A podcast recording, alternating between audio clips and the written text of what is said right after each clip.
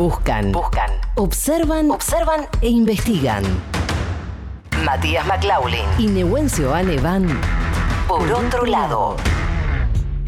Matías McLaughlin, ¿cómo estás? ¿Cómo les va? Buenas tardes. ¿Todo Día bien? más que especial. Hoy, 25 años del fallecimiento de Gilda, de Miriam Alejandra Bianchi.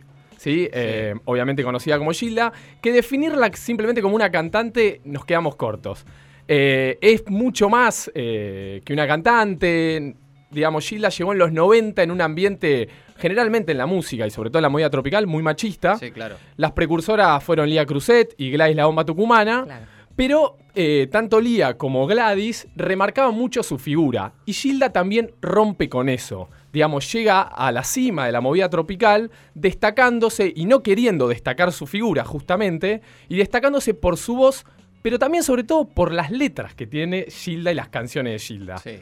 Pasaron 25 años y eh, las generaciones siguen conociendo, siguen cantando las canciones de Gilda eh, en cualquier boliche, digamos, hablas con cualquier persona de diferentes edades y a Gilda la conocen todos. Sí, y prácticamente todas sus canciones eh, son parte también del cancionero popular del fútbol, en las canchas, en la, en los- en la política también. digamos. Sí, sí, sí, sí, son, sí. son las, las canciones de Gilda reinterpretadas en varias versiones. Y trascendió mucho Gilda, eh, porque también trascendió como santa popular, esto que hablábamos, claro. por la cantidad de fans, de creyentes que le piden y que nos cuentan que Gilda les ha cumplido un montón de, de sus pedidos y le llevan ofrendas. Sin ir más lejos, en este momento en el santuario en Entre Ríos y también en la tumba de Gilda, en el cementerio de Chacarita, hay un montón de fanáticos y de creyentes que van a agradecerle, van a llevarle ofrendas y también van a pedirle.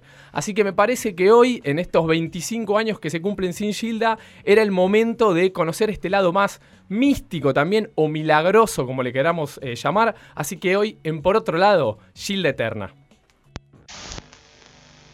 Bueno, les cuento, ella es una verdadera diosa, es un talento de la música tropical.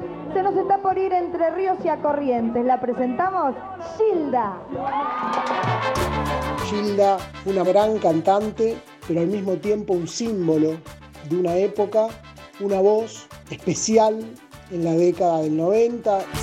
Gilda fue una mujer que en un momento muy particular apareció con su propia impronta, con su propia identidad y hoy significa la historia de la cumbia. Mi nombre es Luciano Rombolá, soy periodista y desde hace 16 años que investigo el mundo de la movida tropical. La conocí en Santa Fe en un recital y la verdad que me quedé impactada de la personalidad que tenía. Fue algo increíble. Mi nombre es Marta Lescano, yo soy la presidenta del fan club Las de Paraná Entre Ríos. En ese momento estaba pasando por un problema y le pedí que me lo solucionara y me lo solucionó.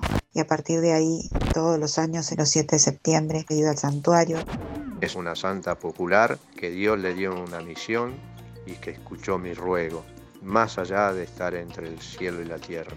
Los milagros existen y la fe es lo último que se pierde. Yo soy Gilda.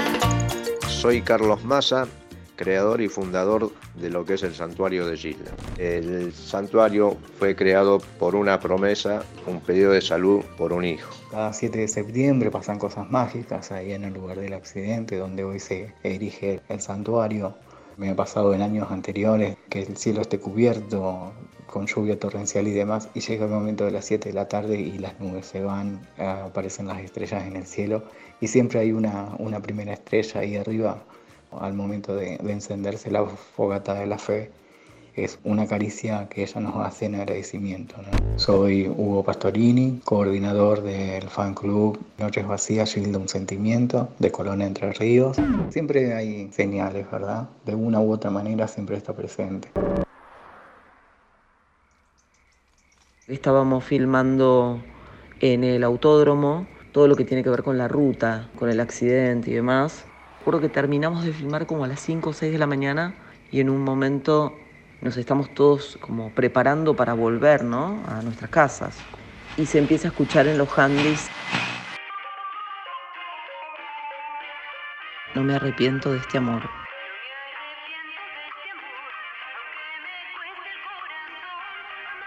empezamos entre todos como a ver quién estaba poniendo el tema riéndonos. Y nos damos cuenta de que todos los que teníamos acceso a esos handys estábamos viéndonos, digo, y que no había nadie que estuviera poniendo el tema. Muy emocionante y muy impactante también. Me llamo Lorena Muñoz, soy la directora de la película Gilda, no me arrepiento de este amor. Fui un día al cementerio de la Chacarita con una amiga, estaba muy angustiada, venía pasando un mal momento personal y nos topamos con la tumba de ella y mi amiga me preguntó, me dice, ¿no le quieres pedir nada? Y yo le dije que sí. Y le pedí ayuda, una ayuda general, que me dejara volver a creer que el amor podía volver a pasar por la vida de uno. Y le prometí que en seis meses iba a volver. Al día siguiente me voy a tomar el subte para ir a trabajar como todos los lunes y cuando entro al vagón me siento y yo iba con los auriculares, paro la canción que estaba escuchando y escucho que empieza a sonar un tema de Gilda. Y ahí me agarró una cosa en el cuerpo, le escribí automáticamente a mi amiga, le dije, me acaba de pasar esto y yo siento que es ella. Siento que está, siento que me acompaña y que siento que le puedo pedir y que le puedo agradecer. Mi nombre es Rosario, formo parte de, la gran cantidad de gente que se ha acercado a Gilda para pedirle algo. Sí, hubo muchísimos milagros en el caso de cáncer, el caso de leucemia, de chicas que no podían tener familia, parte de gente que vino desesperada porque un hijo por la droga, otros por trabajo. Hay experiencias, hay historias. Me he encontrado con personas que, que han vivido luego de haber pensado en Gilda, de haberle rezado a Gilda, situaciones insólitas que se producen luego de escuchar su música. Ella en una de las entrevistas que dio decía que si la música servía para ayudar a la gente, ¿no? para sanar, bienvenido sea. Y, y me parece que en muchos casos la música de ella ha servido para eso. ¿no? Se trata de creer o de reventar. Extraordinario informe de Tremendo. Gilda, el costado del mito popular, de la santa milagrera de Gilda. Totalmente. Bueno, eh, todo arranca con Gilda en vida, que se cuenta una historia que cuentan, que me gustaba Lucho Rombolá, que me decía que ella estaba cantando, baja del escenario, había una persona llorando al lado del escenario, eh, se acerca y bueno, le cuentan que la madre de esta persona eh, estaba enferma y que siempre le ponían la radio eh, con temas de, de, Gilda y ahí se sentía mejor, pero uh -huh. que le dieron un diagnóstico de una enfermedad que no se iba a poder recuperar. Entonces le pedía que la toque. Y Gilda no quería saber nada con eso, como ella, no, no, no quiero saber nada, hasta que se puso muy insistente y los compañeros de la banda le dijeron, dale, tocale, ya está y vámonos.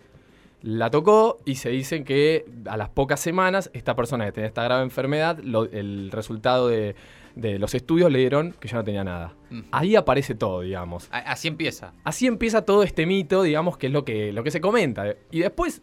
Es como se construyen los, los, sí, los santos empieza, populares. Se, se, construyen así, de boca en boca. Totalmente. Y después, bueno, me han contado de apariciones de Gilda en fogatas, que la han visto en manchas de humedad, claro. en banderas llorando, digamos, y me lo han contado y me han mandado la foto también, digo, como ves, acá estaba llorando Gilda. Lo creen. Eh, sí. Totalmente, y es creer o reventar, pero es tan válido como las creencias que tenemos todo, y si realmente te da una paz interior, si realmente Obvio. te Sí, podés claro. apoyar en eso a creer, ¿qué vamos a andar cuestionando eso, digamos?